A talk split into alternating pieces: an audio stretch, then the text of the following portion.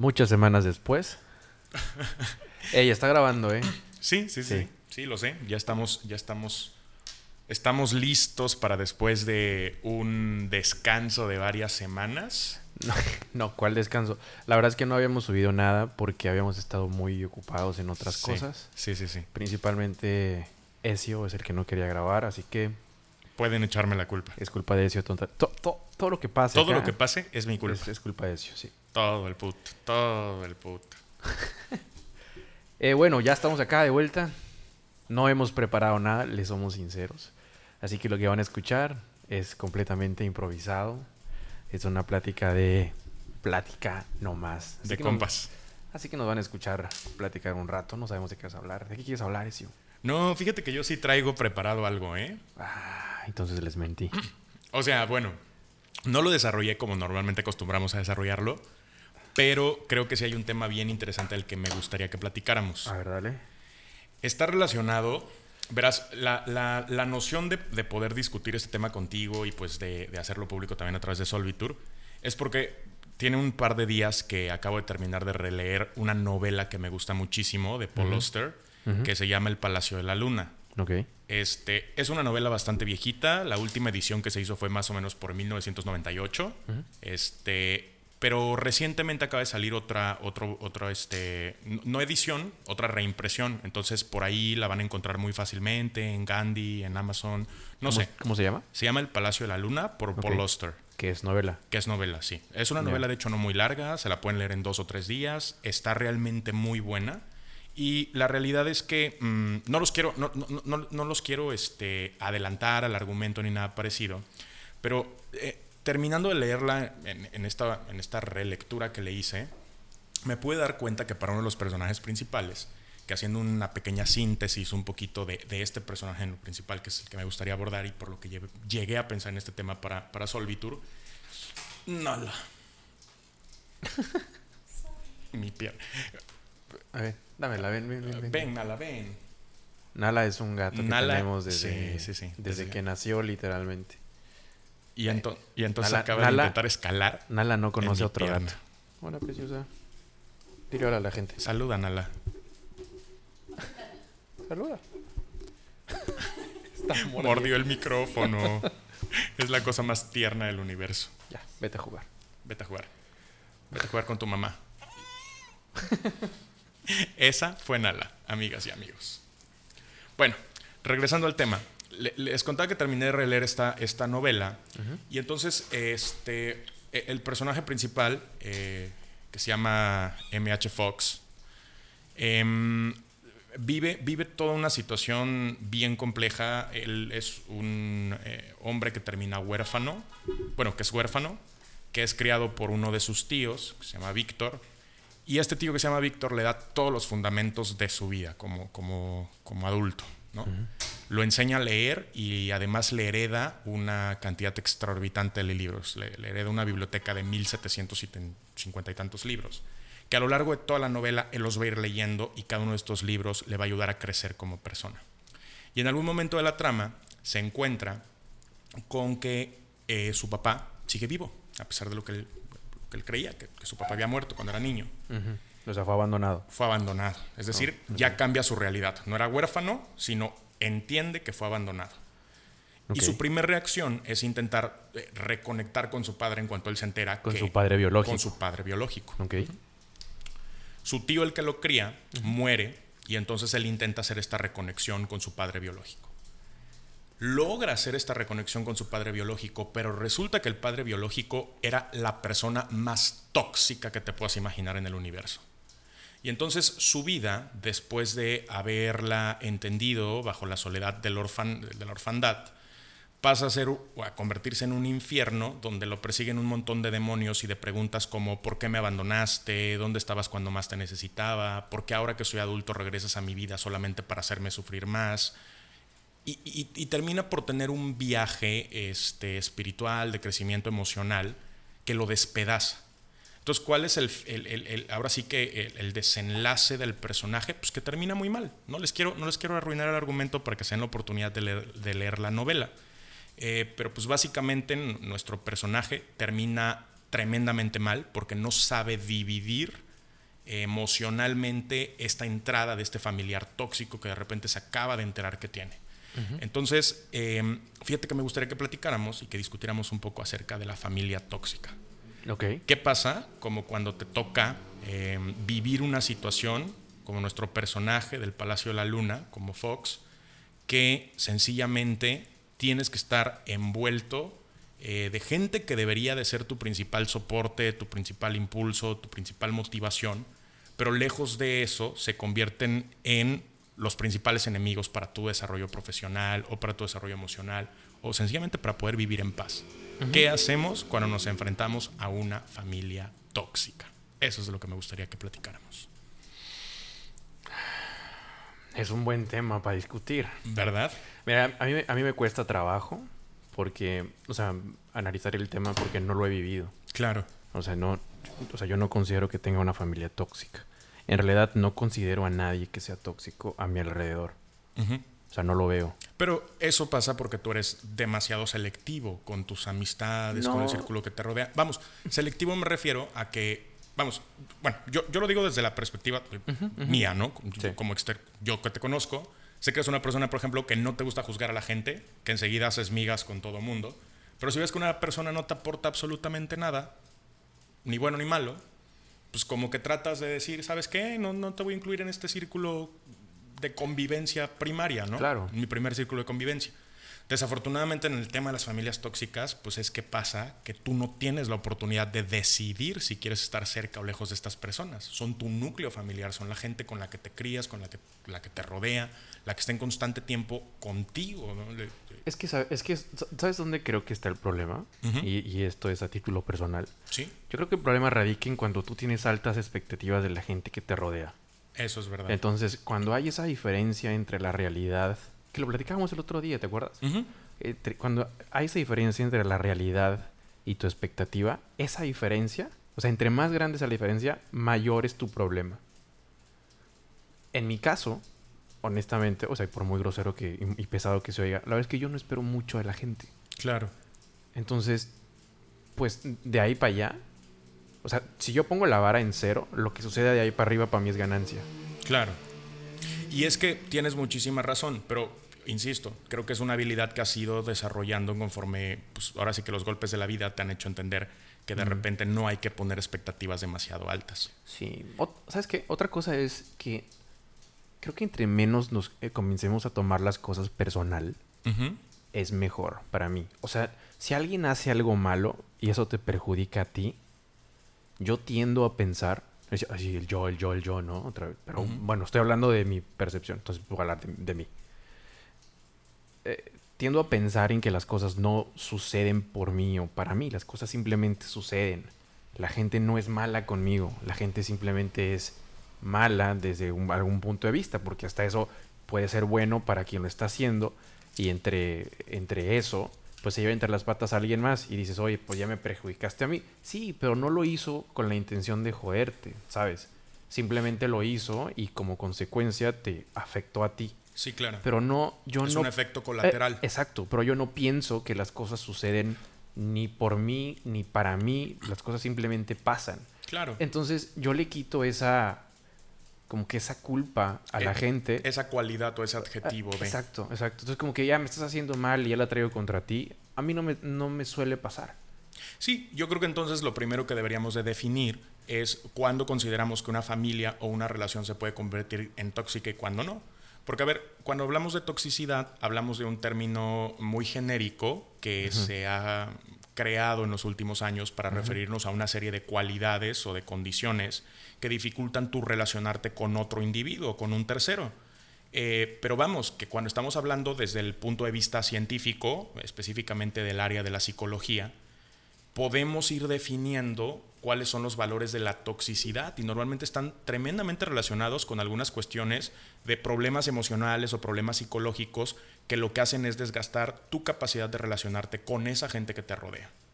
Y como te vuelvo a decir, en el caso de las familias esto ya más complejo, porque pues no, no decides tú que querías relacionarte con esas personas. Fueron las que ya te tocaron ahora sí que por, pues, por designación, ¿no? Pero ¿qué, pero, pero ¿qué hay en, en, en cuanto al... O sea, cuando es tu familia, y lo, estoy pensando así a, ah, o sea, en este momento. O sea, ¿qué tanto, o sea, como tú creciste en ese círculo familiar, ¿qué tanto te pareces tú a esa, a esa familia tóxica? Ese es el gran problema. Fíjate, por ejemplo, un grupo de psicólogos españoles definen eh, o marcan una clara diferencia de cómo identificar cuando estás viviendo en un ambiente familiar tóxico y cuándo no. Entonces, ellos lo que nos dicen es lo siguiente. Dicen, a ver, tenemos primero que identificar cuándo hay un escenario tóxico y cuándo hay un escenario de desarrollo familiar sano. Básicamente lo que hacen es entender al núcleo familiar como esta célula básica de la conformación social. Y entonces lo que dice es, la familia es un reflejo de la sociedad misma en el sentido eh, en que es el núcleo donde nacen estos intereses comunes, donde nacen estos objetivos, estos valores que se van compartiendo de generación en generación, tratando, bueno, de crear una estructura donde todos los integrantes de esa familia avancen hacia los mismos objetivos que tienen todos en común por compartir lazos sanguíneos. ¿no? Entonces, cuando tenemos una familia sana o con una familia que comparte estas relaciones de forma sana, cuando los objetivos, cuando los valores están en el mismo grado de madurez emocional. Cuando estos objetivos y estos valores se comparten de una forma estructurada y sana. Entonces, en estas familias lo que pasa es que los descendientes, los hijos, pues van a poder eh, sentirse protegidos, van a poderse sentir queridos, van a poderse sentir seguros. Y entonces lo que hacen es desarrollarse de forma adecuada emocional y psicológicamente. Y los escenarios tóxicos son precisamente donde falta esta cohesión de valores y entonces lo que pasa es que cada uno de los miembros de la familia buscan los intereses propios. Y a ver, eso no está mal, pero como tú dices, tenemos que tener una frontera donde yo sé que mis intereses o el cumplimiento de mis intereses no están pasando a afectar al tercero o al que se encuentra enfrente de mí. Ahora sí que parafraseando la máxima de don Benito, pues el respeto al derecho ajeno significa paz y eso también aplica para las familias. Claro. ¿Qué pasa cuando existe este ambiente donde no jalamos parejo, no buscamos objetivos y valores en común en una familia? Pues lo que pasa es que hay una madurez emocional no adecuada en el proceso de relacionarse y lo que tenemos como resultado es lo que tú decías, son hijos inestables, con problemas, por ejemplo, de baja autoestima, con problemas emocionales bastante severos como la depresión o el trastorno eh, de ansiedad generalizada o este, en fin, n cantidad de, problemas que pueden surgir a partir de eso. Y es entonces cuando además nos explican cuáles son los factores que hacen a una familia tóxica desde sus bases. ¿Te gustaría que analizáramos un poquito eso? Es que veo ahí un montón de aristas y no sé por dónde empezar. A ver, creo que tendemos a clasificar como tóxico a algo o a alguien que no esté de acuerdo o que vaya en contra de lo que nosotros creemos, pensamos o hacemos. Sí. Entonces, ¿qué pasa si tú dices, es que mi familia es tóxica? Mi mamá o mi prima o mis hermanos o mis hermanas. Pero ¿qué pasa si tus hermanas o tus tíos o tu mamá también piensan lo mismo? Que tú eres tóxico. Es que ese es el verdadero problema, que cuando estás en un ambiente de toxicidad familiar, lo más seguro es que tú también estés imitando algunas de esas actitudes. Probablemente. Y por lo tanto, pues te pasa a afectar tanto a ti como afectó a, tus padres en su momento o afectó a tus abuelos en su momento. A ver, que para, que para la ciencia, la psicología, por ejemplo, es uno de los problemas más grandes que tenemos a nivel global es que las generaciones anteriores jamás se preocuparon por su seguridad emocional, no se preocuparon por su salud psicológica. Por su salud mental. Por su salud mental. Creo que somos como la, la, primera, generación, que tiene un... Que, que, tiende, que tiende a ir, al, al, psiquiatra. Sí. Sí, sí, sí. A recibir terapia. Y entonces lo que pasa es que venimos arrastrando problemas generacionales de depresión, de estrés, de ansiedad generalizada, y esos patrones se van reflejando en las siguientes generaciones. ¿Pero crees que antes era igual de importante que ahora? O sea, ¿no crees que ahora la gente está mucho más expuesta a muchas cosas y ahora sí es más necesario que antes? Yo creo que lo que pasa es que ahora eres consciente del problema. Y antes parecía parte de la normalidad del desarrollo de las familias. Es decir, si tú no te das cuenta que tienes un problema, difícilmente lo vas a poder resolver. Hasta que ha habido la suficiente comunicación científica para explicar a las personas, oye, eso que estás viviendo no está bien. Ah, pero es que así vivió mi tía, así vivió mi mamá, así vivió mi papá, así vivió mi, mi abuelo, mi bisabuelo. Todos hemos tenido este tipo de problemas. Es que ¿cómo defines que algo está mal? Ahí te va, para eso tienen a Solvitur, para eso tenemos a Solvitur. Lo primero que hay que identificar para saber o poder decir a ciencia cierta si una familia tiene cierto grado de toxicidad es cuando podemos encontrar en el entorno familiar un exceso de control. Es lo que nos dicen los psicólogos. Ok. Ese es el primer elemento para poder identificar cuando estás en una situación de una familia. Tóxica. Me hace completamente sentido. Sí, por supuesto. Sí. ¿Por qué? Porque hay algunos padres o madres que eh, incluso cuando los hijos ya son adultos, quieren seguir teniendo una eh, fuerte influencia en la toma de decisiones de estos hijos que se supone que ya criaron donde en su etapa eh, pues de infancia, en su etapa de adolescencia, a lo mejor hasta en su adultez temprana. Pero a pesar de que ya cuentan con la madurez o con la independencia necesaria para formar otro núcleo familiar, sigue habiendo padres, tíos, tías, abuelas, abuelos que quieren incidir en la toma de decisiones de sus familiares de menor rango de edad. Cuando te encuentras en una familia donde existe ese exceso de control o ese intento de control, aguas porque ese es un indicador de que está existiendo toxicidad familiar. Ok. Y entonces la pregunta es, ¿Cuántos de nosotros no nos hemos dado cuenta de que en la familia sí tenemos elementos que intentan tener este control excesivo y que por lo tanto están generando un ambiente de toxicidad? A lo mejor no lo habías identificado hasta en tu propia familia. ¿Te ha pasado? Sí. A ver, sí y no. O sea, sí he pasado por periodos de resistencia en los que tú... A ver, es que no es que te prohíban algo. Bueno, al menos no en mi familia pero sí hay resistencia a ciertas decisiones personales. Claro. Y a veces llega hasta por la vía de la manipulación o el chantaje. Claro. Claro. Lo cual complica todavía más las cosas. Sí. ¿Por qué? Porque eso va generando en ti mellas de inseguridad, mellas de, híjole, es que no soy lo suficientemente bueno, ni mi familia cree en mí. Pero es que cuando tú le das suficientemente peso a la aprobación de los demás, en este caso a la aprobación de la familia, tiendes a ser más manipulable. Que, es. Que otra vez Vamos a hablar de mí. Ajá. Hoy hablemos de Ángel. No, no, no, es que, o sea, e, es que, o sea, lo digo porque ah, me cuesta un poco sentirme empático con el tema porque no, no, lo has experimentado. No lo he vivido o no me he dado cuenta. Pero, o sea, tú, tú bien sabes que soy muy pro libertades. Sí. Entonces a mí me importa muy poco lo que la gente, lo que la opine, gente opine. O me digan, o si les gusta o no les gusta, es fuck it, es mi vida. Claro. Y hago lo que yo quiera, ¿no? Como el que me acabas de decir, no dejes que nadie arruine, tú ya lo puedes arruinar. Lo... puedes arruinar tú mismo. O la otra, la que tú me compartí, ¿cómo es? No dejes, que ninguna frase motivacional arruine, tu día. Tu día de mierda.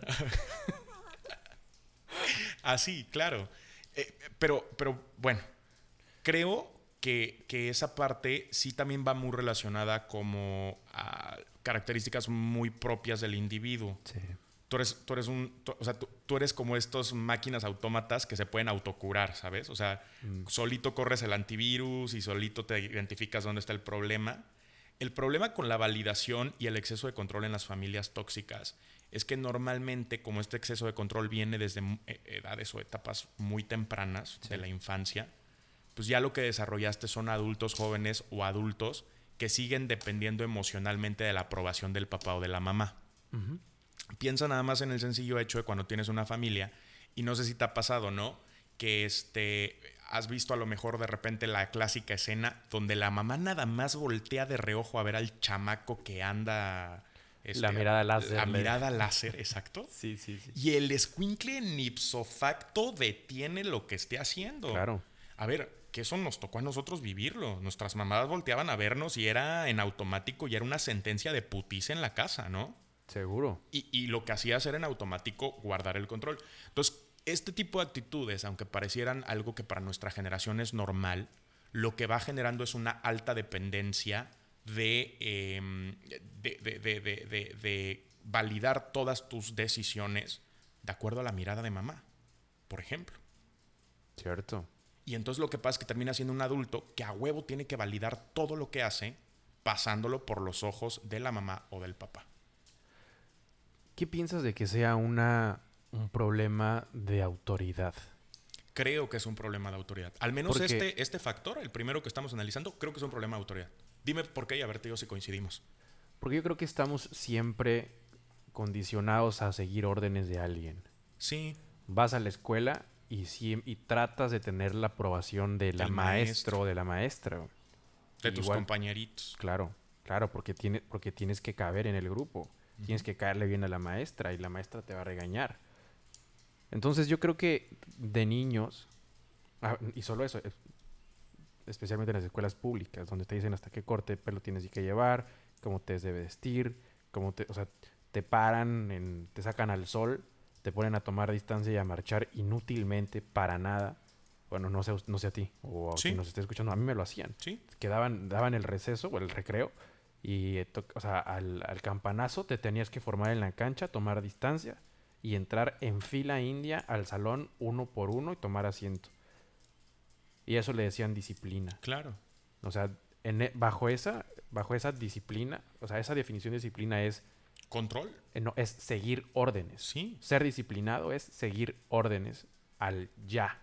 Y, qué lamentable porque eso modifica mucho la psique de los niños. Totalmente de acuerdo. O sea, lo que estás construyendo no, son ciudadanos del mundo, no, son ciudadanos globales libres. Lo que estás construyendo son borregos que van a seguir instrucciones a rajatabla. Totalmente de acuerdo.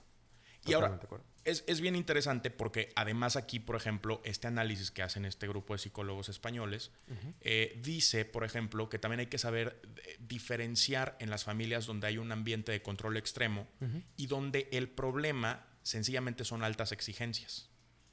A ver, que van de la mano, pero son dos cosas muy diferentes. Como estándares altos, quieres decir. Es correcto. Ok. De repente lo que pasa es que en algunas familias eh, los niveles de exigencia son tan elevados que, eh, bueno, pues estos hijos crecen creyendo que la única forma de autovalidar su vida es cumpliendo con las altas expectativas que les marcaron los padres durante su adolescencia o su infancia. Y por lo tanto nunca pueden desarrollarse felices. Porque qué tal, por ejemplo, estos padres que dicen, es que tú tienes que ser un mejor médico que yo. Pues el chamaco quería ser mm, ingeniero en mecatrónica, güey. Sí.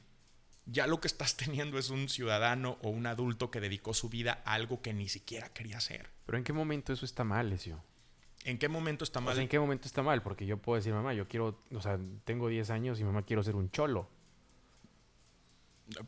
Pues es, claro, claro, claro, claro. Yo creo que sí tiene que haber una guía por parte de los padres, pero al menos yo creo que también ahí entra una parte de responsabilidad como padre para entender que ese ser que tú trajiste a este mundo no vino para cumplir tus expectativas, sino vino para lograr sus propios sueños y metas. Claro. Y creo que la responsabilidad de todo padre en ese sentido es tratar de ayudar a sus hijos para que incluso si quieren ser cholos, sean los mejores cholos del mundo. Claro. O sea, cholos que por el sencillo hecho de traer los pantalones a media nalga, eh, pues ganen con cifras de seis números, ¿no?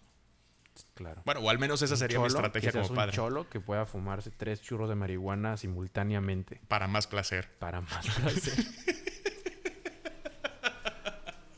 Sí, claro, o sea, yo siempre lo he dicho, el día que yo tenga hijos, si mi hija me dice, pues es que, ¿sabes qué? Quiero dedicarme a ser ramera, ¿no? O sea, yo lo que le diría, va, pero vas a ser la mejor del mundo, o sea, o sea sí está bien, está chido, pero tu, tu, tu, tu, mercado de clientes van a ser solamente mandatarios a nivel global. Sí, o sea, si, me explico, creo, creo, que esa es la labor del padre. No sé, a lo mejor yo estoy equivocado. Nos van a censurar esto, cabrón. Y el premio al peor comentario de la semana es para. No, pues es que es la verdad. Y aplica también para. O sea, creo que también aplica para hijos, ¿no? O sea, en cualquier sentido. O sea, si, mi hijo me dice, este, pues, ¿sabes qué? Quiero ser, no sé, asesino. o sea, pues. Güey. Güey, si mi hijo me dice, ¿quieres, quiero ser asesino? hijo, medícate. No, pues sí, no. Es que. Güey. Vamos, exageré, eh, exageré el ejemplo. Es, que ahí es donde te digo. O sea, ¿dónde está la línea en donde el padre se tiene que meter en la en las decisiones del niño o del adolescente. A ver, o sea, ¿en qué momento ya es tóxico? Yo, yo, yo creo que eso también va dependiendo del desarrollo de cada hijo. No todos nos desarrollamos con la, con la misma madurez a, los, a los mismos años. O sea, yo conozco gente de 13, 14 años, chavitos, chavitas, tengo una excelente amiga que para mí es un ejemplo a seguir, a quien admiro y quiero mucho. Ella es de Oaxaca, este, Gigi Gracida English. Si no sé, por alguna razón estuviera escuchando. Gigi, no sé quién eres, Pero, Ezio me ha hablado demasiado de ti. Sí, claro, es que en serio la admiro muchísimo. Gigi tiene 17 años y es una de las emprendedoras, este, activistas, este, políticas. Todo. mm, todo. Es, es debatiente, Tiene- oradora, Ezio- Premio Nacional de la Juventud. Sí, sí, sí. O sea, realmente, y tiene 17 años. Ezio tiene un altar de esa morrita. La verdad es que sí. O sea, se los juro que todos los días este, le rez, pongo 14 santos de cabeza para que mi primer hijo o hija nazca con las características y las virtudes de la, de la Georgina. Entonces, a, a lo que me refiero es... eh, no, es que te lo juro, güey. Está O sea, bien. La, la admiro tremendamente. Es que lo que acabas de decir, lo que acabas de decir es, es, o sea, es peligrosamente tóxico. Claro. Es que es lo que te digo. A veces no, por no ponernos a platicar esos tipos de tema, no nos damos cuenta ni Claro. qué tan tóxica en realidad es nuestra familia, Claro. ni qué tan tóxicos somos nosotros por la crianza que nos dieron. Es lo que te decía, güey. Sí. ¿Cómo sabes que el tóxico no eres tú? No eres tú. Por supuesto. Está duro. Ahí te va. Ahí te va el siguiente Dale. este, factor que tú puedes analizar en tu entorno familiar Pero, para saber si es tóxico. A ver, para, para, para terminar lo de las expectativas que estamos hablando. Esto, o sea, el tema de las expectativas, ¿Sí? como conclusión del punto número uno, Punto número uno. eh, no sé. A mi opinión, hoy estoy muy egocentrista, güey. Perdónenme. No, está bien. Nos estás transmitiendo ese vibe de yo hoy controlo el mundo. Sí, sí, hoy, hoy, hoy ando muy egocéntrico, ando inmamable. Andas inmamable. Chiste local. Chiste local. Luego les Eh, contaremos. Ya, luego- ya luego se lo contamos. Lo- ha- Hablemos de eso en el siguiente. Órale, va. Va, listo. Me late. Hay, hay una frase que me gusta mucho que dice, perdón por no cumplir tus expectativas, pero estoy muy ocupado Cumpliendo las mías. cumpliendo las mías. Pero ¿cómo te enseñas eso? ¿Cómo te enseñas qué? O sea, es que a ver, em, si, pudi- si pudiéramos hacer un retroceso en tu línea temporal y ver como una especie de historia de tu vida, ¿en qué momento aprendiste que eran más importantes tus expectativas que las expectativas que tiene la gente que te rodea? ¿Tú recuerdas haber sido en algún momento consciente del momento en el que dijiste, es más importante cumplir mis expectativas personales que las de los demás? ¿Es algo que traes de nacimiento? ¿Es algo que tus papás te forjaron de esa forma? No sé en qué momento exactamente sucedió, pero me di cuenta que una de, un elemento importante para el fracaso Sí. es tratar de cumplir las, expectativas, de, los otros. ¿Y recuerdas más o menos si fue en tu adolescencia, en tu infancia, No, ya fue como adulto? recién, fue recién. Es que es lo que te digo. Fue hace, fue hace unos años, de hecho, cuando tuve un cuando tuve el colapso este en Sí. que estaba yo viviendo en Sudamérica En, en Sudamérica. y colapsé y de- decidí ahí reestructurar mi vida y aquí estoy. Y eso nos da evidencia de algo, Ángel. ¿Qué? De que antes de que lo aprendieras, posiblemente tú también estabas siendo parte de un grupo de ciudadanos del mundo, porque estamos en todas las partes del planeta, Ajá. que vivimos bajo o que, o que estuvimos bajo esa especie de, de- de- de- de ideario donde cumplir las expectativas de los demás es más importante que las nuestras. ¿Por qué? Porque estás consciente que hubo un momento en el que cambió tu perspectiva. Porque es que estás, es que es, es que es imposible y se relaciona mucho con el primer capítulo del podcast, cuando hablábamos de tratar de, de vendernos, ¿no? Porque, Claro. porque tratas de, de, Encajar. de en el mercado, ya sea en el mercado laboral, Laboral, en el en el mercado sexual. sexual, en, en todo, incluso en la familia, porque tratas de cumplir el estándar que alguien te puso. Y se te olvida que tú puedes crear el, tu propio estándar de vida. Y tú puedes decir, estas son las cosas que yo acepto y estas son las cosas que no acepto. Claro. Porque al final acabas teniendo o acabas viviendo la vida que te permites tener. Es correcto. Y tienes las relaciones que te permites tener, tienes el trabajo que tú te permites tener, tienes el tipo de vida que te permites tener. Sí, es verdad. Entonces cuando tú mismo pones tus propios estándares según tus capacidades, como que el panorama te cambia. Claro. Y además yo creo que también hay que ser muy, muy conscientes, Ángel, de que dependiendo, de, dijera ese dicho mexicano, ¿no? Dependiendo del sapo, el tamaño del sapo es la pedrada. De repente tú te encuentras en condiciones o en escenarios familiares, eh, vamos, emocionales o lo que sea, que requieren muchísimo mayor cantidad de esfuerzo que en el escenario que estás viendo de tu compa que está al lado.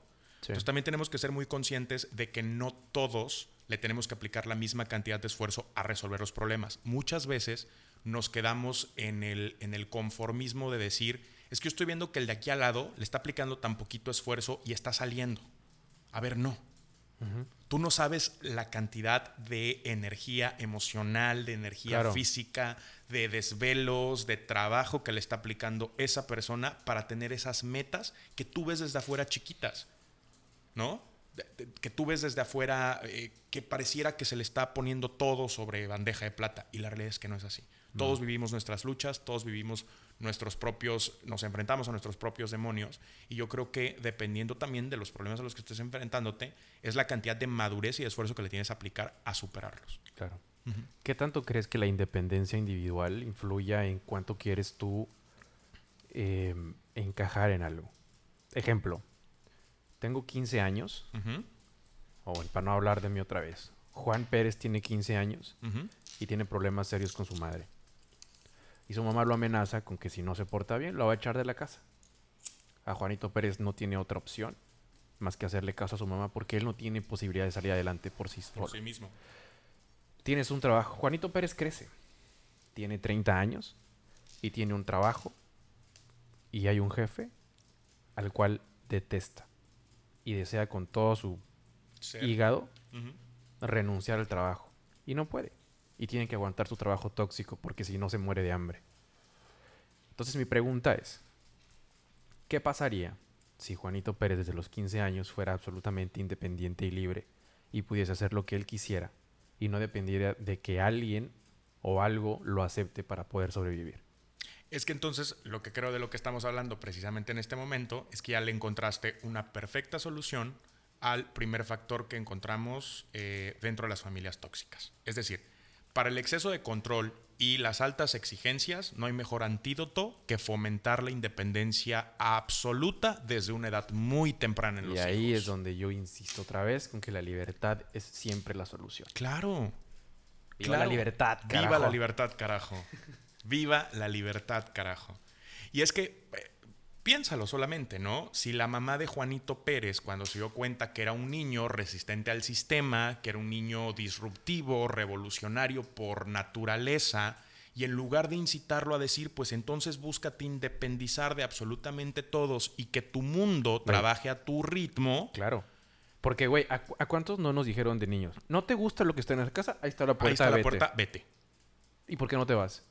Porque no puedes. Porque no puedes. Porque sencillamente no puedes. Pero en cambio, un padre que dice, no te gusta el sistema, modifícalo a tu antojo. Yo te voy a ayudar a que transformes tu realidad. Exacto. Entonces lo que estás construyendo es a un excelente ser humano que nunca va a depender ni del jefe tóxico, ni de los padres tóxicos, ni de los tíos tóxicos, ni de la novia tóxica, ni de absolutamente nadie tóxico. Claro. Claro. Entonces, creo que, creo que, fíjate, qué bueno que lo tocaste porque estaría más chido que nos fuéramos así con los siguientes puntos. Es decir, vamos a plantear cuál es, cuál, es el, eh, dónde identificamos un problema de toxicidad familiar y ahorita como este, tratamos de discutir cuál sería el, ejemplo de, el, to be, cómo debería de ser. Ok. El antídoto al problema. Dale. Entonces, cerramos con este, ¿no? Creo que, creo que queda muy claro.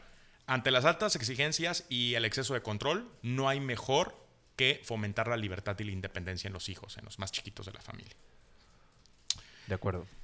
Siguiente escenario donde puedes identificar que tu familia es tóxica o siguiente factor a través del cual puedes identificar que tu familia es tóxica. Las situaciones de conflicto.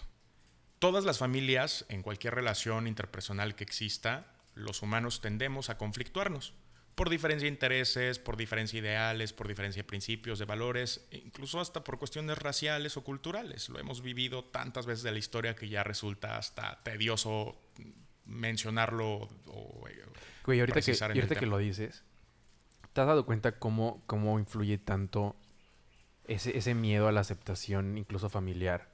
Incluso, incluso en las creencias. Sí. ¿Qué pasaría, ustedes que nos escuchan, qué pasaría si le dices a tu madre, ¿Sabes qué, mamá? No creo en Dios.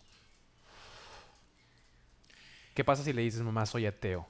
Híjole, yo creo, yo creo que, yo creo que eso está para otro capítulo porque yo he tenido experiencia en eso. Es que, güey, es que, es que estás limitado o sea, incluso en tu forma de pensar. En, tu forma de creer. No eres, no eres libre ni de eso.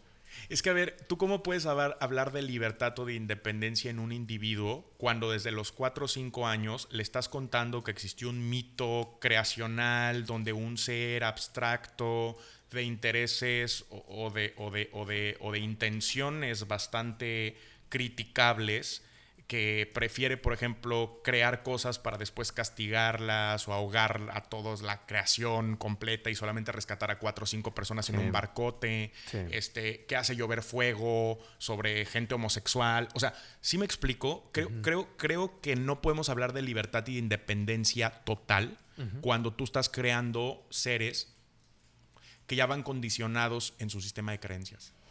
Creo, creo que va un poquito más allá, creo que es más hondo el problema. Porque, este, o sea, ese tipo de pensamientos te están enseñando a creer sin cuestionar. Sí. Y no te atrevas a cuestionar. No te atrevas a pensar lo contrario. Es tienes que creerlo porque así es. Porque si lo cuestionas, me ofendo además. Tan es así que de repente en pláticas de amigos, no sé si te ha tocado que estás en la peda con tus cuates o esto o lo otro, y de repente alguna persona hace algún comentario que pudiera ser eh, digamos, ofensivo en contra de la religión o en contra del pensamiento cristiano. Y lo primero que pasa es que la misma persona que lo dice dice, ay, no, ya me disculpo, no me va a caer un rayo. ¿No? O, cosas así, porque estás acostumbrado a no cuestionar lo que te enseñaron, menos cuando son cosas religiosas. Y no está mal, o sea, creo que debemos de ser un poco más de pensamiento crítico, creo que debemos ser el pensamiento crítico a los niños. Es correcto. Creo. Y yo lo que creo es que no existe mejor religión que ser buena persona. Entonces, Totalmente. Eh, yo creo que también un excelente consejo para los padres, padres primerizos tal vez, ahora que tenemos a nuestro alcance tanta información en el Internet y que podemos estar discutiendo de esto con tanta facilidad a través de Solvitur, es pues hacer esa recomendación, ¿no? ¿Por qué no crear un poco de laicidad en el entorno familiar? hasta que tu hijo o tu hija tenga la suficiente madurez emocional pero aquí hay un para decidir pero aquí hay un qué pero, es lo que quiere Aquí sí hay un pero bien grande, eso. Madres. Y voy, a hablar de una experiencia personal otra vez. Date. Porque creo que es un buen ejemplo. Yo sí me cuestiono todo. Y en ese cuestionamiento dejé de, eh, por un momento de creer en todo. Y eso me borró ese marco moral de comportamientos. Por supuesto, pero, pero porque te construyó tu familia o tu entorno educacional, ese marco. Es que cuando yo me construí ese marco, simplemente no había bordes. Exacto. Y vivía yo en libertad total y absoluta. Y llegó el momento en el que yo no sabía ni siquiera dónde vivía. Es que para allá voy. ¿Por qué? Porque y me, falta, me faltaba esa identidad y yo no tenía un marco de comportamiento. Yo no tenía una base sólida en la cual comportarme ni, ni cuáles son mis reglas personales hacia mí mismo ni nada y no, o sea, y como que no senté base ni supe exactamente lo que quería hasta que no pude definir ese marco de comportamiento que está justamente en ese cuadrito de ahí. Que sí, tus valores. Yo los escribí y los pegué en la pared y los leo todos los días. Estos son mis principios, estos son mis valores. Pero creo que yo tengo la respuesta, güey. Y es que tú solito lo acabas de decir. Ese marco que tenías antes, que era el que guiaba hacia dónde te dirigías, fue construido a base de principios morales, no éticos. Moral, o sea, pero la moral que me habían inculcado. Inculcado. O sea, estaba basada en un sistema de creencias que dependían de valores, algunos religiosos, otros moralistas familiares, otros moralistas sociales, en fin, no sobre valores éticos. Yo creo que si nos propusiéramos, por ejemplo, modificar un poquito eh, cómo formamos agentes del núcleo familiar y nos concentráramos más en los principios éticos profesionales, éticos sociales, éticos con respecto a nuestra responsabilidad social con la naturaleza, con el ciudadano que tienes al lado, con el respeto a los derechos, el respeto a las leyes, sería una construcción muy diferente, porque entonces ya ninguna cuestionamiento filosófico afectaría tu desarrollo emocional o personal. Claro. Entonces, yo creo que es mejor sacar de la ecuación las cuestiones morales para construirle a nuestros niños marcos éticos menos morales. Pero, ah, pero a ver, creo, creo, que no fui suficientemente claro en el, mensaje. O sea, lo que quiero decir es que por un momento yo perdí ese marco que te da una religión. Por ejemplo, los diez mandamientos, no robarás, no matarás, ni siquiera me lo sé.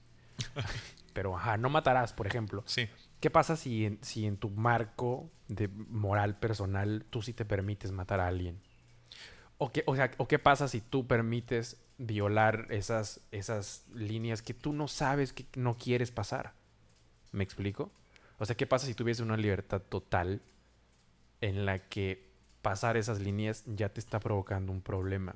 Por ejemplo, soy completamente libre y puedo salir con tantas mujeres yo quiera. Llega el punto en el que se vuelve un problema. ¿Me explico? Sí, claro. Que, yo no me, que no te das cuenta, o sea, que simplemente te metiste en el problema porque no seguiste unas reglas que tú no sabías que no querías cruzar. Entonces, eso es lo que, lo que quería decir. O sea, sin, lo bueno de una religión no es como tal la creencia de un ser superior. Sino los valores que te comparte. Exacto, sino, sino ese marco moral o esas líneas de comportamiento de, de esto es lo que no, no deberías hacer. Es que mira, por ejemplo, puntualizando en ese ejemplo que nos pones, el de, y esto es lo que yo creo, ¿eh? Nos vamos, aquí sí ya no te estoy compartiendo nada que traiga aquí con evidencia. Esto es solamente un, pensamiento que, que, desarrollo a partir de lo que me estás diciendo. Eh, eh, vamos a hablar de las relaciones eh, de pareja.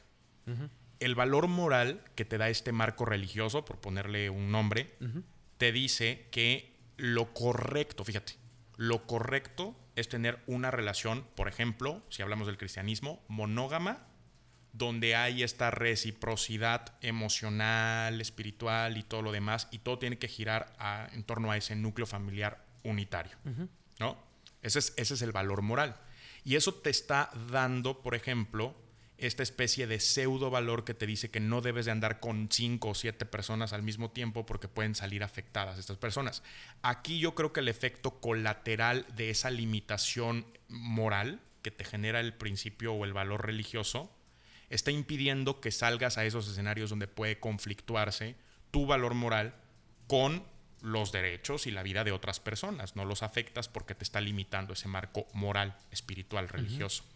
Ahora bien, fíjate, si yo le enseño a mi hijo desde muy temprana edad que el problema como tal no es que te vaya a castigar un Dios, no es que te vayas a ir al infierno porque es pecado, no es que la monogamia o la poligamia sea lo correcto o lo malo, sino el verdadero problema es que tus actos no tienen por qué interferir ni dañar a un tercero, entonces lo que estaría haciendo es enseñarle a un niño que cuando crezca va a poder tomar la decisión de tener una vida monógama, polígama o lo que sea, siempre y cuando no afecte al que está al lado suyo.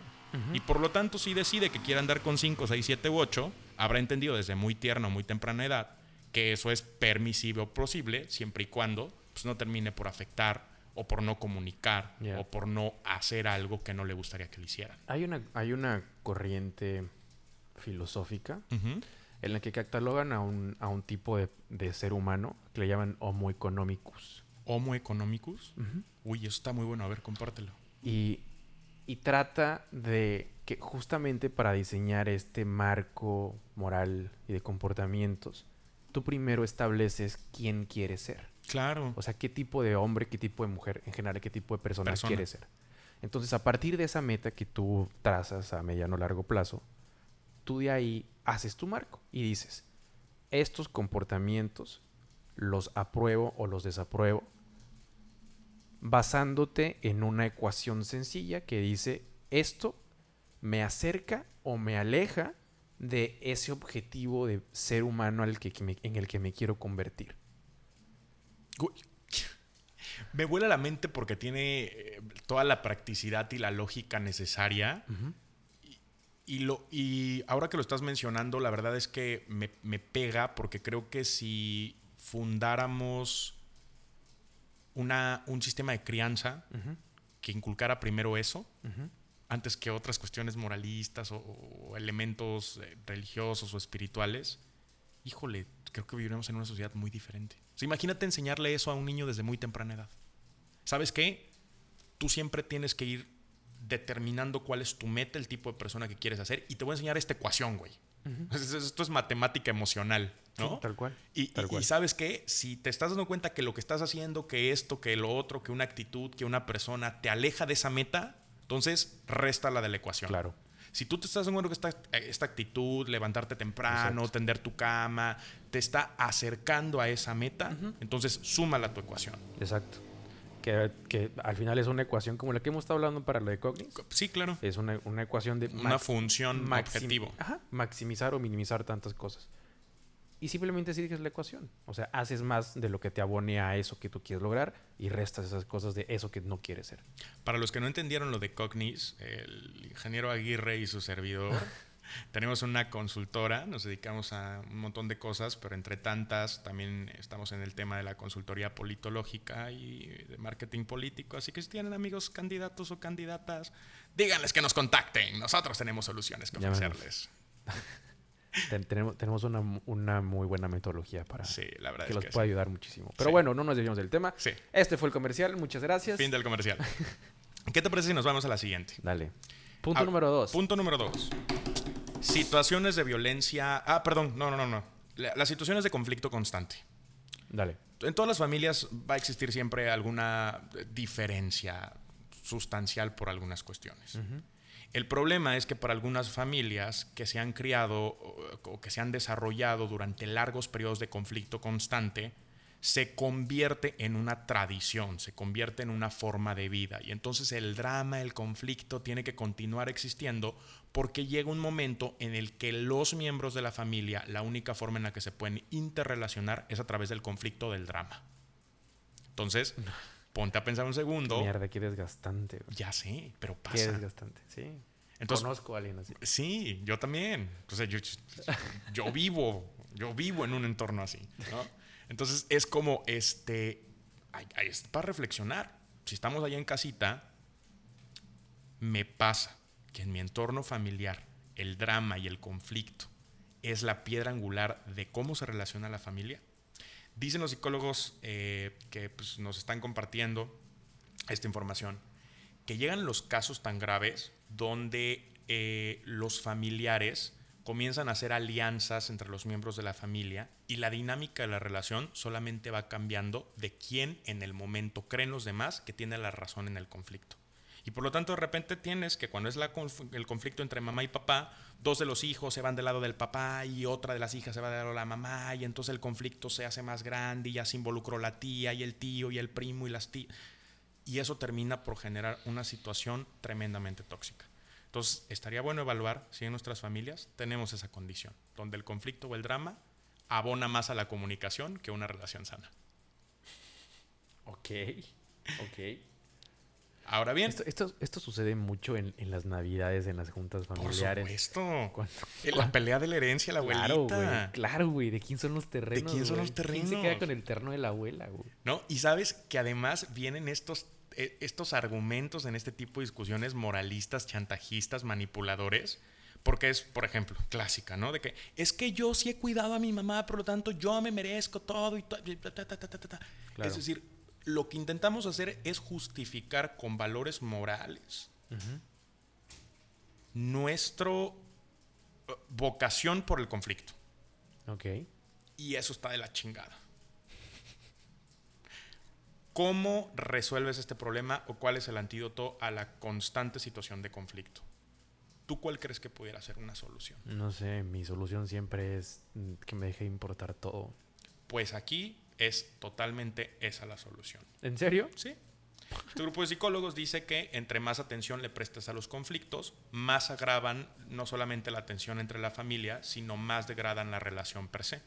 Claro. y por lo tanto eh, le estás dando validez al conflicto, haciendo que la familia crea que mientras mantengan ese nivel de conflicto, todo va a estar bien porque todos van a estar unidos, a pesar de que se encuentren unidos en la guerra. Porque, ¿cómo? Porque lo vuelve en su método de convivencia. Claro, Claro. se vuelve lo normal. Entonces, Wow. el antídoto para las familias donde eh, el problema de toxicidad es el constante conflicto es hacer que te valga madres. Claro. Todo. Dejar de darle importancia al conflicto. Claro. Sí, y suele pasar en las conversaciones. O sea, yo con mi papá también peleo muchísimo, sobre todo porque tenemos ideas políticas bien, Bien bien, diferentes. disti- completamente, Por los opuestos. completamente. Entonces mi papá se prende mucho y aprendí a la mala a decirle, papá, está bien, ¿quieres tener la razón? Tenla. Ajá. Y ya. Y listo. Y ya. Sí. Y ya. ¿Ves? No ganas nada. Claro. Al final de cuentas, tú tienes tus propios valores, tus propios principios. Tú ya sabes que puedes estar teniendo la Claro. razón tú. Pero a ver, no vas a ganar nada de una discusión estéril donde el único trofeo es quien tiene la chinga razón. Tenla tú, ten, te la regalo, no pasa nada. Pero a mí déjame vivir mi vida tranquilo y no me estoy conflictuando. Creo que otra cosa sería dejar de tratar de convencer a la gente de pensar como nosotros. Claro. Como que, güey, expones tu idea, pero no trates de convencer a nadie. Tú ponla sobre la mesa, esa fue tu aportación. Tal cual. Si quieres, debátela un rato, pero con la idea de compartir y con la idea de cuestionarse, pero no trates de modificar la mente a la otra persona. Es correcto. No trates. A ver, si logras aportarle algo positivo que la otra persona entienda y le haga clic en algo chido, pero no trates de, cambiarla, no trates de cambiar a nadie. Si tratas de cambiar a tu novio o a tu novia o a tus amigos, seguramente vas a caer en un problema y en un conflicto como el que estás diciendo, vas a hacer un drama. Pero no, o sea, fuck it. Como, deja que la gente piense lo que quiera y, y sea libre, volviendo al tema de la libertad. Pero ajá, ya perdón por interrumpir. No, no, no, no, es que creo que tienes muchísima razón. O sea, al final de cuentas, em, eh, todo, todo, este tipo de situaciones lo que genera es una tensión bien importante en todos los mecanismos de comunicación entre los familiares, los integrantes de ese núcleo familiar. Y cuando aprendes a relajar eso, para poder construir mecanismos más eficientes de comunicación, yo creo que ya tienes el 80% de la, batalla ganada. Sí. Mecanismos más eficientes de intercambio de ideas, donde no estés intentando imponer, sino mejor compartir lo que tienes para que cada quien lo aproveche a la medida que pueda aprovechar. Porque si no, tú te vuelves el tóxico. Es correcto. Tú te vuelves el que está tratando de ejercer poder sobre alguien más. Y además, porque también esto va a la inversa, hay muchos padres que intentan cumplir con las expectativas de los hijos. Totalmente. Y muchos padres que son manipulados por los hijos. Y, ese problema es cada vez más severo. Sí, por Cada vez más severo. ¿Por qué? Y volvemos a lo mismo. Porque también hay pseudovalores debajo que justifican ese tipo de comportamientos tóxicos. Por ejemplo, el clásico valor de la modernidad o de la posmodernidad donde creemos que lo viejo ya no tiene validez en una sociedad contemporánea o nueva y por lo tanto tenemos que extirpar las ideas de antaño. Eso es algo muy común en las familias, ¿no? Sí. Entonces, ¿qué hago? Justificar el maltrato que le doy a mis padres, porque como ellos ya están viejos, sus ideas no son válidas. A ver, no, espérate, ellos construyeron la sociedad en la que estás viviendo hoy, cabrón. Y si no hubieran valido esos valores en el pasado o no hubieran tenido una importancia relevante en la sociedad, pues no estarías viviendo en esta sociedad de la que hoy estás disfrutando, cabroncito. Oye, hace poco, hace poco leí un comentario en Facebook. Ya es que la gente se tira hate más duro, pero cada vez, cada vez más duro. Y había uno que que decía, había un señor que estaba ahí comentando a, a favor del gobierno actual y un, pues un joven le, le comenta ahí, señor, usted ya se va a morir. deje, deje a las genera deje a, los jóvenes que decían el futuro totalmente horrible, güey. O sea, espantoso ese comentario. Es, like, a ver, la edad no deja de validar o valida más o valida menos la importancia y la opinión de una persona. Es una persona y también ya vivió y tiene experiencia y tiene conocimiento. Y, y en su sistema de creencias y de valores cree tener la razón y saber que lo que dice tiene forma de ser defendida, que es un argumento. Entonces, güey, aprende, escucha y, deja, deja que la, que la naturaleza se encargue de qué tanto poco o mucho tiempo tenga esa persona, ¿no? Por delante. Esa es otra cosa que creo que es un problema ahorita hablando de eso. que, o, sea, tocando, o sea, poniendo el tema de lo de los dramas en las familias. Creo que a la gente también no son emocionalmente, o sea, no están emocionalmente preparados para llevar una conversación, un debate en la familia como un intercambio de ideas. Normalmente la gente cuando discutes no hay argumentos, hay insultos. Entonces, entonces se vuelve un ataque personal de ya no estás atacando la idea y no estás atacando lo que yo estoy pensando contra lo que tú piensas. Sí, no estoy atacándote a ti como persona. Exacto. Sí, que por ejemplo en, en, la, teoría del discurso, eh, bueno, tú sabes que también me gusta mucho el tema de las artes oratorias. Y no, se nota, se nota que es, yo, eh, es un orador y todo. Mi expertise no está como tal. Dentro de las artes oratorias, pues hay muchas vertientes, ¿no? Y mi expertise se encuentra en el debate. De hecho, tengo dos títulos de campeón nacional de debate político. Está aquí charoleando el señor. Sí, por supuesto. digo, si, ya la mitad del programa nos concentramos en, este, en, mí. ajá. Ahora Me hablemos de. Ezio, que es campeón de oratoria y debate, debate. político, Debate ¿no? político. Ah, ya, mamoncito. Mamoncito. También ando inmamable. Sí, no, Ah. no, no, mi compa es muy bueno hablando, como podrán ver. Yo soy un completo pendejo. Fue- claro que no, güey. Güey, yo, neta, Claro o sea, que no. no. No, no sé. Yo, yo creo que no podría ser político porque no, creo que no engancho con la gente. De hecho, en el podcast, o sea, me han dado comentarios donde, güey, el chido eres tú. O sea, el que tiene... Yo, yo soy el policía bueno. No, sí, sí, sí, el que tiene fans eres tú. Yo soy como el... El, mm. Tú eres el Ricardo. Eres el, eres el- sí, sí, exacto. Tú eres el Ricardo, yo soy el Slobo. eh, así, tal cual. Pero bueno, Eh, no, y este. igual, igual los amo, queridos escuchas anónimos. Sí, por A, a supuesto. nuestros 10 escuchas. No, y también debes de tener por ahí un que otro fan. Nah, no sé. Eh, No sé. Ah, Ya veremos. Cariño, mucho amor. Mucho amor para todos ustedes. Sí, nos amen o no nos amen. bueno, vámonos al tercer factor. Que, que creo que se quedó por aquí una idea suelta, pero la verdad es que ya se me fue de las manos, entonces se me va... Ah, lo del debate, por supuesto.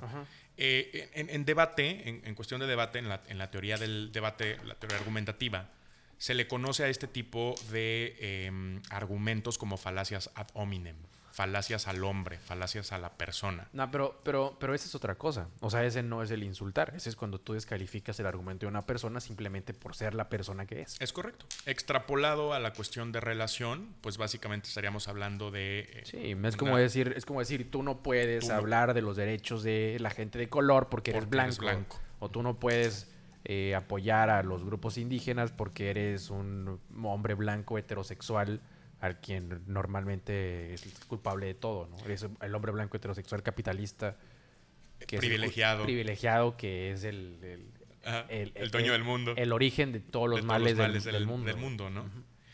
No, te lo comentaba porque hay un factor muy importante para que se cumpla, una condición muy importante para que se cumpla un- una falacia ad hominem, y es que el contrincante debe de conocerte en lo personal. Entonces no hay mejor escenario para el insulto ad hominem que en No. la familia donde te No, no. conoces absolutamente todo. Claro. O sea, es muchísimo más fácil que tú amenaces a tu hermana de acusarla con algo de tus papás porque conoces toda su vida, porque vives con ella, porque convives con ella, porque entras a su cuarto, porque conoces su intimidad, Ajá. a que en una discusión con tu jefe o con tu equipo de trabajo puedas llegar a esas, a esas situaciones. Pero Entonces, no lo haces, pero en el trabajo no lo haces porque tienes miedo de que te corran, güey. Por no te atreves a decirle al, al jefe eres un pendejo, güey. Es correcto. Por eso. No por otra cosa. No, Cosa y- que en la familia sí sucede. Y otra vez, entre menos libertad tienes de actuar, más... ¿cómo, cómo se dice? Como que más... posibilidad de, de- No, de no, conflicto. No, estás ahí. más sometido al sistema. Sí. Te encuentras más controlado Claro. por estos pseudo valores y demás. Bueno, vamos al tercer punto entonces, al, al tercer factor para poder identificar si la familia en la que estamos es tóxica o no. Y estas van de la mano. Sobre todo en un escenario como el que estamos recibiendo, pues yo digo porque ya somos nosotros los, los millennials, la generación que le toca ahorita la responsabilidad de sacar este barco a flote o de terminarlo de hundir, ¿no? O sea, ¿Cuál generación... barco? Pues en general el mundo, la sociedad. ¿Crees que sea, ¿crees que, ¿Crees que sea nuestro? ¿Crees ¿Qué? que sea nuestra oportunidad? O sea, ¿crees que esté en nuestras manos ahorita? Es que, es que no se trata de una cuestión de si sí o si no. Es que por mera naturaleza, ya los boomers y las generaciones de atrás se están muriendo, desafortunadamente. Y eventualmente quienes tendrán en el rango de edad y de productividad para tomar las decisiones, o sea, ser los tomadores de decisiones de qué va a pasar con el mundo entero, Ajá. pues ya esas responsabilidades de a poco a poco, por descarte, están cayendo sobre nuestros hombros. Claro. Entonces, al final de cuentas, pues sí, va a depender de nosotros. Lo que pase para los próximos 25 años depende de esta generación. ¿Crees que haya, crees que la generación pasada esté siendo un estorbo? No, ¿No? no. ¿No crees que por cada señor, no crees que por cada siete graduados de la universidad hay un señor de 65 años que no sabe abrir Excel? Sí, pero resulta que por cada siete graduados de la universidad con título profesional que sí saben hablar Excel, en la generación... abrir Mi Excel, amigo, es, perdón. mi amigo es político. Tu amigo el campeón nacional de debate político, ¿no? Eh, dijo que, que podía hablarse el Excel. Pues, eh, ¿qué es lenguaje Excel? Eso no existe, ¿verdad? No, no existe. Doble oso. Pero ajá. Bueno, however, este... No, es que sí, pero ust- ustedes son los ignorantes, no saben, pero sí existe. Exacto. No es cierto, no existe. cierto, sí es cierto. Este, em, por, cada, por cada cabroncito, güey, con un título profesional y con la capacidad para abrir Excel, en la generación anterior hubo siete cabrones sin la posibilidad de abrir Excel porque ni siquiera existía la tecnología, pero que se partieron la madre produciendo y trabajando para construir el patrimonio que a lo mejor hoy tú tienes. Entonces, sí se me hace, o sea, ahí sí, Sí, se me hace sí. una falacia de generalización falsa, porque sí, hoy los estamos viendo como un estorbo, como una piedra en el zapato. A ver, mijos, ellos, ellos construyeron. No, a ver, a ver, a ver, ojo, ojo. Yo, o sea, yo no estoy apoyando lo que acabo de decir. Sí, ¿eh? no, no, no, no. No, no, era, Tú me preguntabas si yo com- compartía Sí, esa sí. visión. No, era- no, es que lo leí hace poco, güey. Lo, lo- lo leí hace poco hablando del. Ahora que empezaron los temas del. De la- no, no, no, de las pensiones. Ah, ya. Y leí esos comentarios de que por cada señor hay otros que bla, bla, bla, bla. Entonces, ese es otro tema. Ajá. Ahora, que también tenemos que ser muy conscientes de algo, que cada generación carga con los errores de la generación anterior. Y hay una frase que es totalmente conocida por todo el mundo, que es, quien no conoce su historia está condenada a repetir los, los errores de su pasado. El ser humano no aprende la historia. Y el ser humano tiene una memoria más chiquita que la de Dory. El ser, o sea, el ser hum- carecemos de... el ser humano no aprende la historia. La conoce, pero no, Pero no la aprende. No la aprende. No aprende lecciones. No, no. Somos el único animal que. Caemos en la misma trampa mil claro, veces. Claro. Y, y a Pues, veces lo Por hacemos eso hasta por- Latinoamérica siempre elige socialismo. a ver si esta vez funciona, ¿no? No, es que no era socialismo. Siempre. Siempre no era verdadero socialismo. Pero, ok, ajá. Mm. Lo- Pasa, lo- pasa lo mismo con capitalismo y libre mercado, ¿eh? Cuando fracasa, es que también decimos lo mismo. Eso no era libre mercado en realidad. Sí, claro. Pero, ajá. Esa es otra cosa. Esa es otra cosa. Estás en el tercer punto. Estamos en el tercer punto. Y es que esto es muy eh, una situación muy característica de la sociedad mexicana eh, y van muy de la mano. Las situaciones de violencia, maltrato y adicciones. Eh, se dice, por ejemplo, que en México, para los años de 1960, y- entre la década de 1955 y 1965, Ah, madre, si venías preparado, güey. pues es que aquí están los datos. Ah, ok. Pensé que. Ok, dale, dale. Sea, aquí están los datos. Entre la década de 1955 y 1965, se estima que cerca del 70% de las familias de este país tenían al menos a un miembro de la familia padeciendo una adicción, siendo víctima o victimario de situaciones de maltrato y violencia, como violaciones, golpes, insultos y demás situaciones que abonan a la mala eh, convivencia familiar. Y desafortunadamente, a pesar de que ya nos encontramos en, otra, en otro siglo, pues desafortunadamente esto sigue siendo una constante de muchas familias mexicanas. Aunque se han reducido tremendamente los índices, las adicciones y las situaciones de violencia severa y maltrato psicológico y físico siguen existiendo en cerca de un 38% de las familias mexicanas. Entonces, pues digo, mm, creo que es totalmente obvio. Pero la tendencia va a la baja. Va a la baja, afortunadamente. Which is good. Which is good. Quiere decir que, al menos en eso, los millennials sí estamos haciendo nuestra chamba. Somos menos violentos, somos menos tenden- tendentes a las adicciones, por ejemplo. Ok. Pues eso dice la estadística. Yo, yo tengo. Yo tengo. Yo mis- tengo otros datos. Yo tengo otros datos. Yo tengo otros datos. Se mete perico. ¿Desde qué? Difiero. La productora dice La que, productora que- dice que- que no. que no, Que tiene sus dudas. que tiene sus dudas. Tengo otros datos. No, pero es que también, que, ¿sabes qué es lo que pasa? Que va cambiando muchísimo el concepto de una adicción. Por ejemplo, hoy ya no se entiende una adicción como a los supuestos consumidores responsables de sustancias que antes se consideraban totalmente nocivas o, o- o limitadas para una persona. Entonces se supone que si eres un consumidor em, responsable, no vas a llegar al grado de caer en una adicción y puedes utilizar cierto nivel, a cierto nivel las sustancias de forma recreativa, porque entiendes que si te excedes de esa frontera, ya vas a tener un problema. Entonces, por ejemplo, pudiera ser que ese factor de cómo se entiende una adicción en estos nuevos años está cambiando la dinámica de la estadística. A lo mejor sigue habiendo la misma cantidad de adictos. Sencillamente ya no les llamamos adictos, ahora les llamamos este, consumidores responsables. Tal vez. Puede ser. Tal vez. Es como acabar con la pobreza. Ah, Midiendo la felicidad. No, no, no, no. No, no. Es que, es que, o sea, si tú mides, por ejemplo, hace dos, en el sección de Calderón, los índices de pobreza disminuyeron, no tanto porque la gente viviese mejor, sino porque la o sea, consideraban pobre a alguien que tuviera todavía menos.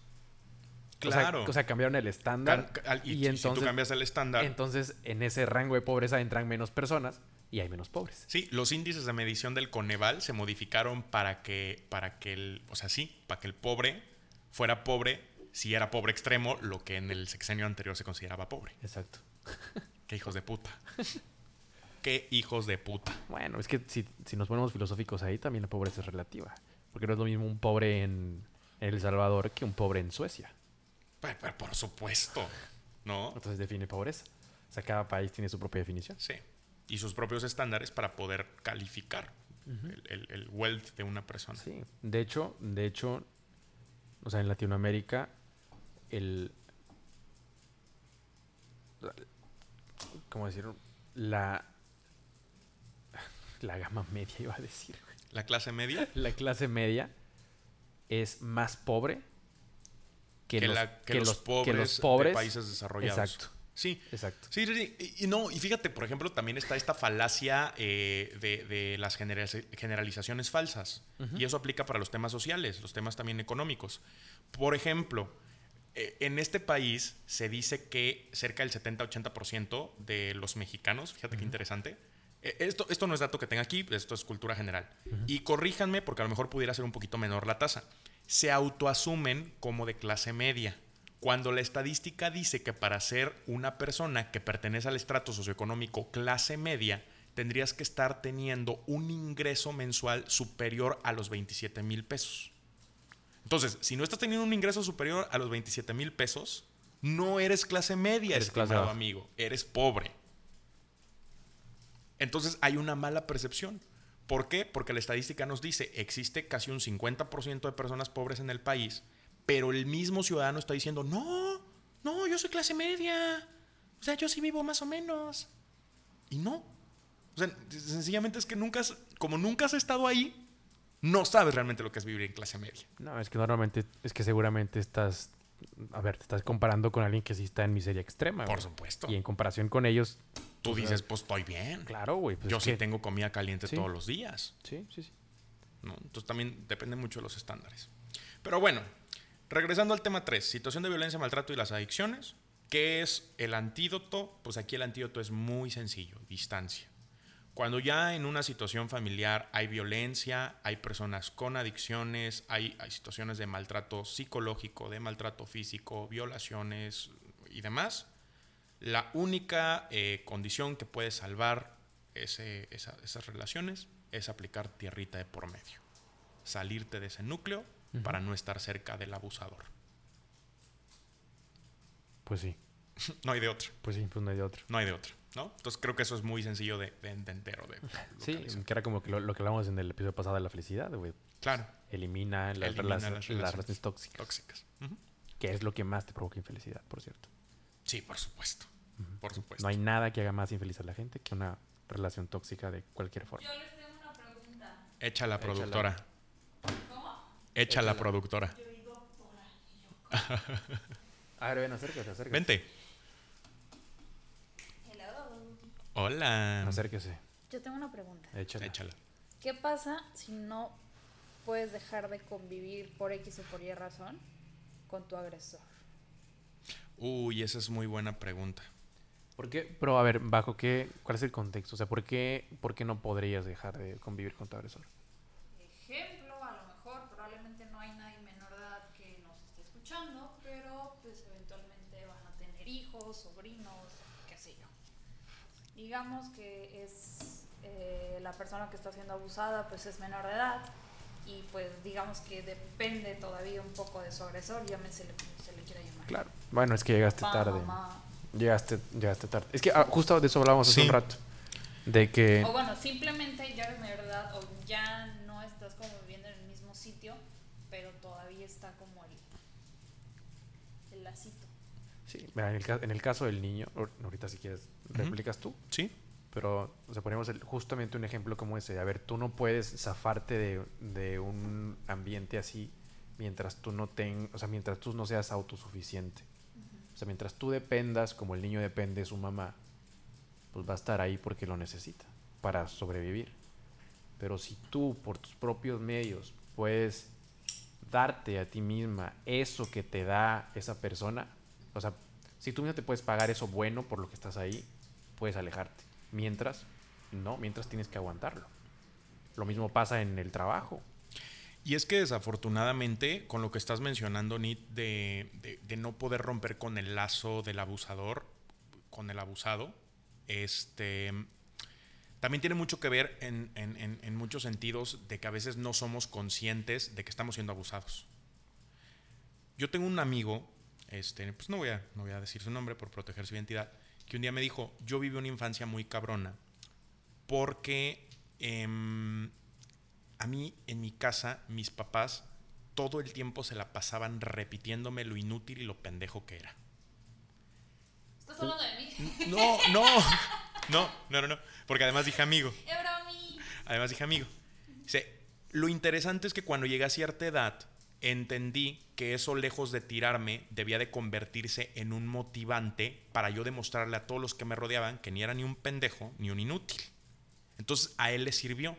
Pero hay mucha gente que nunca tiene ese despertar, nunca tiene ese proceso de metamorfosis donde encuentras todo ese tipo de abuso como un motivante para transformar tu realidad. Y desafortunadamente no hay ninguna otra solución que excepto abrir los ojos y darte cuenta de que están abusando de ti y después romper por lo sano esa relación. Claro. Y Tengo otra pregunta. Y ahorita vamos a llegar, yo creo que esa parte de las conclusiones, porque no necesariamente tienes que alejarte kilómetros para poder marcar esa diferencia o romper esa relación con el abusador. A veces incluso viviendo o conviviendo en el mismo lugar, si tú marcas bien tus fronteras y sabes entender dónde está llegando el nivel de abuso o dónde está empezando ese abuso, tú puedes ir poniendo esas pequeñas fronteras donde dices, no más, ¿no? O sea, está comenzando la, la discusión, te están bulleando, te están insultando, estás viviendo violencia psicológica, entonces no necesariamente el niño va a poder salirse de su casa e irse a vivir en un departamento y vivir una Claro. vida íntegra afuera. Claro. Pero lo que sí puede hacer el niño o, o el menor, o en este caso el, a lo mejor el adolescente, es comenzar a poner tierra de por medio en su misma casa. Veo que estoy a punto de entrar en un conflicto familiar. Como tú decías, me quito esa idea de que yo tengo que tener la razón, me alejo de la discusión, dejo que los, los insultos se me pasen por encima y entiendo que es una situación que tampoco está en el control de la otra persona porque posiblemente esa persona solamente está reflejando los mismos abusos de Claro. los que fue víctima en la generación Claro. anterior. Ok, tengo Claro. otra pregunta. Y si ya la contestaron, la pueden ignorar. Por- no, lo, lo podemos Dale, seguir comentando. dale. ¿Ustedes han sufrido abuso? Y si fue así, que probablemente sí, ¿cómo salieron de eso?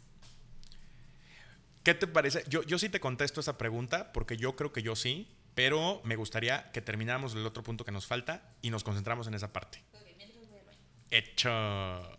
Güey, ya, o sea, ya encaminándonos a terminar, llegamos una hora a 12 minutos. Sí. O sea, lo que, lo que justo decías ahorita de, de que le dicen al niño, eres un pendejo, eres un inútil, es un, es un tema muy común. O sea, sucede mucho, especialmente en las relaciones. Sí. Y es una cosa, es una cosa de control. Sí. Es una cosa de control y manipulación para quitarte justamente esa libertad de que no te vayas. Tu autoestima. Por supuesto, es destruir toda tu estima. Es, por ejemplo, el novio tóxico que le dice a la novia, como yo, nadie te va a querer. Nunca te vas a encontrar un güey como Alguien que yo. te quiera como yo. Tienes suerte, Detenerme. tienes suerte de tenerme, tienes suerte de que yo me fije en ti. ¿Sabes? Como de, no estás tan bonita, no eres la gran cosa. Yo estoy, o sea, casi estar contigo es casi hacerte un favor. Matar esa autoestima es quitarle esa libertad, de decidir irse. Claro. Porque te sientes incapaz de hacerlo. Claro. Entonces Claro. está bien, cabrón. Bueno, por último, pero no menos importante, la ausencia de comunicación y la ausencia de responsabilidad. Son dos puntos separados, pero yo creo que bien caben en el último elemento para considerar y poder evaluar si tu familia es tóxica o no. Cuando nos encontramos en una familia donde la comunicación no es efectiva, donde de repente queremos preponderar, por ejemplo, más el tiempo que la calidad de la comunicación, vamos a, estar en un escenario que fácilmente se presta a que comiencen a surgir estos elementos tóxicos. Entonces, es muy importante darnos cuenta si realmente existe comunicación en nuestra familia o no. Porque no es lo mismo de repente entrar a la sala, ver a tu mamá y tener una plática banal sobre cualquier asunto superficial que pudiera terminar desembocando en una situación de tensión por diferencias ideológicas, personales o de valores, a que realmente tratar de aprovechar los momentos de convivencia para entender y empatizar con las personas que te rodean en tu núcleo familiar.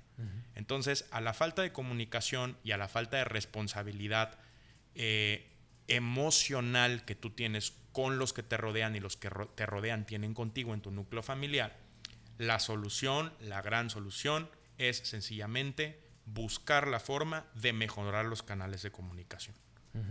A lo mejor no necesitas invertir más tiempo, sino el tiempo que ya compartes con tu familia tratar de hacer lo que realmente merezca la pena. Saber qué es lo que piensa el otro, saber qué es lo que cree, saber cómo se siente, porque a lo mejor tú no sabes las batallas o los demonios internos contra los que está peleando.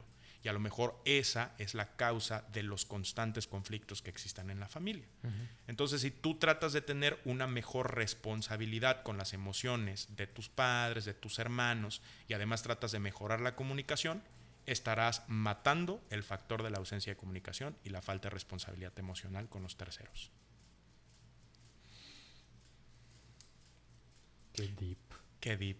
Ahora bien, y esta es la pregunta para el auditorio, ya una vez que escucharon todos los factores, pónganse a analizar y cuéntenos, ¿qué tan tóxica es su familia? ¿Qué tan tóxicos son ustedes con su familia? Muy- ¿A la capital de Chernobyl? Entonces, concluyendo. Ah, no, ni tú tienes una pregunta. Sí, ah, ok. Si, si, so- si- si hemos sido víctimas de, de- de toxicidad familiar o de abusos, No, de- sí, abusos dijiste, ¿no? ¿Abuso o toxicidad? Pues es que creo que van de la mano, ¿no? Sí. Una con otra, donde hay, donde, o sea, normalmente donde hay toxicidad familiar, eventualmente se va a reflejar en abusos severos. Yo creo que sí, yo creo, que- yo creo que he sido, yo, yo creo que sí he vivido en mi entorno familiar una gran cantidad de toxicidad, en muchos sentidos impulsada por factores externos a nosotros como familia. Situaciones económicas, muerte familiares, este, situaciones que salen del control de lo que pudiera ser estos valores en común como familia. Y la realidad es que con el pasar de los años se van sistematizando esos abusos. Ya no te das cuenta dónde están esos abusos. Ya es una forma natural de convivencia donde algunos abusan de otros para validar su propio sentido de existencia. Y cuando llegas a ese nivel de toxicidad en la familia, lo único que puedes hacer es darte cuenta para comenzar a través de estas soluciones que ya platicamos, ir identificando dónde cortar la relación, dónde generar distancia, dónde mejorar los canales de comunicación, dónde ser más responsable o empático con los sentimientos y emociones del, contra- del, del- del que te rodea. Pero además de eso, también siendo bien responsables con el hecho de que todos como individuos también tenemos derecho a la salud mental. Y a veces muchas situaciones se pueden resolver muy bien si eres suficientemente responsable como para darte cuenta que tienes que sanar primero tú para después ayudar a sanar a los demás. ¿no? Em, una amiga psicóloga que, bueno, ya ahorita ya no, ya no es mi bueno, ya no es mi psicóloga, entonces solamente la, la sigo estimando como amiga, me decía cuando, cuando, cuando iba con ella a terapia, dice, imagínate, por ejemplo, que te infectas de estreptococos, ¿no? Y tienes una faringitis o una amigdalitis bien cabrona por est- estreptococos, traes la garganta despedazada por estreptococos. Y de repente vas con el médico, te da antibióticos, te tomas los antibióticos y de repente desaparecen los síntomas porque baja el nivel de infección. Pero resulta que los est- estreptococos son altamente contagiosos. Y entonces, por el uso de los mismos utensilios en la cocina, por los vasos y demás, toda tu familia está contagiada y tú no te diste cuenta. Y entonces, después de que pasó tu tratamiento de antibióticos, vuelves a ocupar un vaso que está contagiado y vuelve a aparecer la sintomatología. ¿Qué es lo que pasa? Es que nunca estás extirpando el problema como tal. Solamente sanas y vuelves al mismo ecosistema contagiado y te vas a volver a contagiar. Pasa lo mismo con los problemas familiares en cuestión de salud mental. Si tú identificaste que hay un problema, posiblemente ese problema que tú identificaste en ti lo arrastras por herencia, mm, por patrones psicológicos o por patrones educacionales de tus padres o de tus abuelos. Entonces, nada va a cambiar si no ayudas a que esa infección de estreptococos mentales, de estreptococos psicológicos, también sea eliminada de los familiares que te rodean.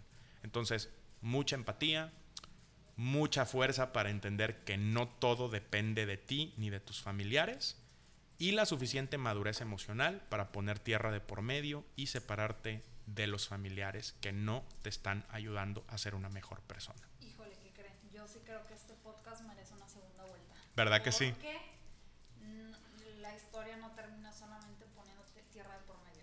¿Tú Hay crees que todavía- no? Hay, toda- hay todavía todo un proceso y se los puedo describir y ya ustedes lo platican. Órale. No, ¿por qué no mejor hacemos esto? Porque ya habíamos dicho que para el próximo teníamos un tema muy puntual. Ya no me acuerdo cuál era, pero ajá. Ah, pues ahí está, mejor. mejor, ¿qué te parece si hacemos esto? Estu- estaría padre, no sé, que invitáramos a lo mejor a Carla, esta amiga psicóloga que te digo, o a cualquier, a lo mejor a un psicólogo, y nos echáramos uno entre los cuatro. ¿Te late? Sí, jalo. continuación. Esta es la primera capa que le quitas a la cebolla. Todavía.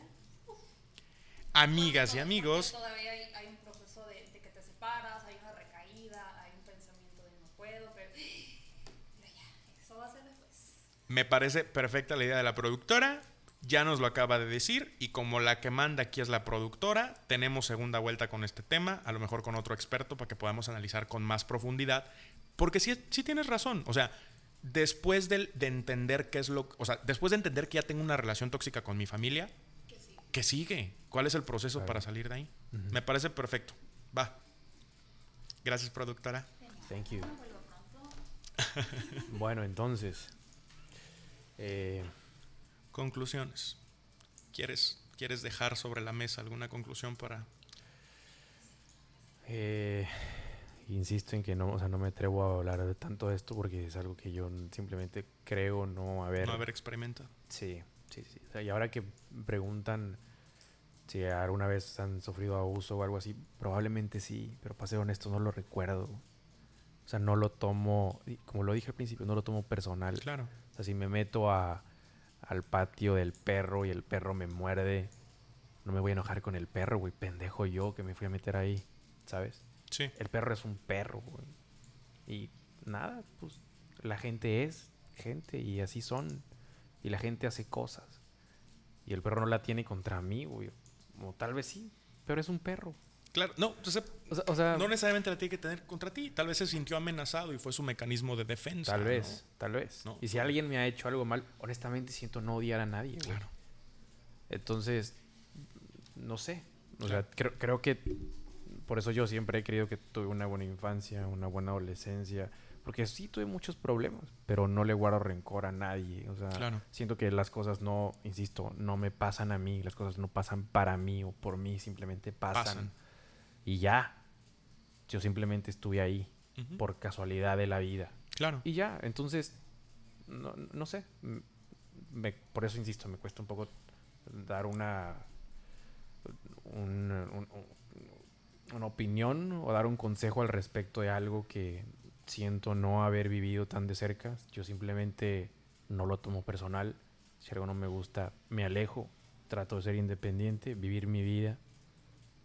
Y, y eso, vivir en libertad. Insisto, lo mismo que la misma conclusión a la que llegamos siempre, a la, a la que llego yo, es sé libre, deja que los demás sean libres y deja que el mundo ruede. Nada es por ti ni para ti, simplemente pasan. Nadie es tan importante. Claro.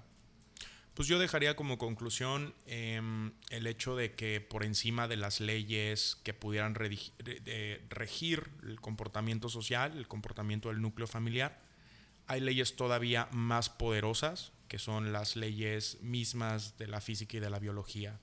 Y hay una realidad que es inmutable y es el sencillo hecho de que como seres biológicos tenemos solamente un cuerpo prestadito, eh, no me voy a meter en las cuestiones metafísicas, seguramente algunos creerán que hay una parte inmortal del ser humano, otros dirán que no, pero la única realidad es que para los fines prácticos de la biología somos seres mortales que eventualmente vamos a dejar de existir en este planeta Tierra o nos vamos a convertir en materia o biomateria útil para darle vida a otros seres más. Y si eh, entendemos eso con la suficiente claridez y con la suficiente madurez emocional y espiritual, te vas a dar cuenta que el tiempo que tienes sobre este planeta es tan corto que no merece la pena desperdiciarlo rodeado de elementos que te dañan y que te, generan eh, conflictos emocionales, espirituales o psicológicos.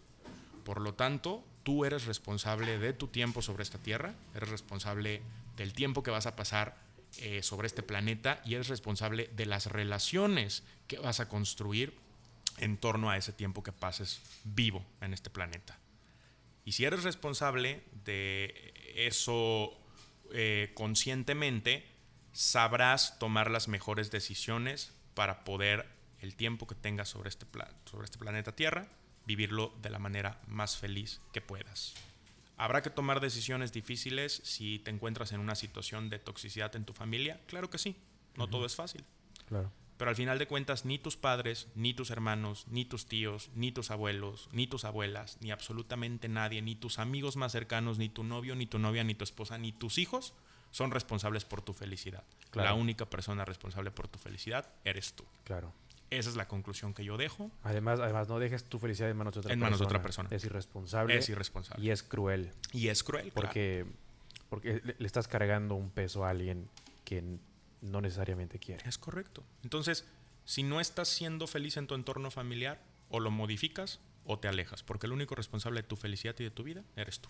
Sí, claro. Y como dijimos en el capítulo pasado, aléjense de las relaciones tóxicas de cualquier forma que éstas se presenten, Sí, porque eso es lo que más infelices nos hace. sí.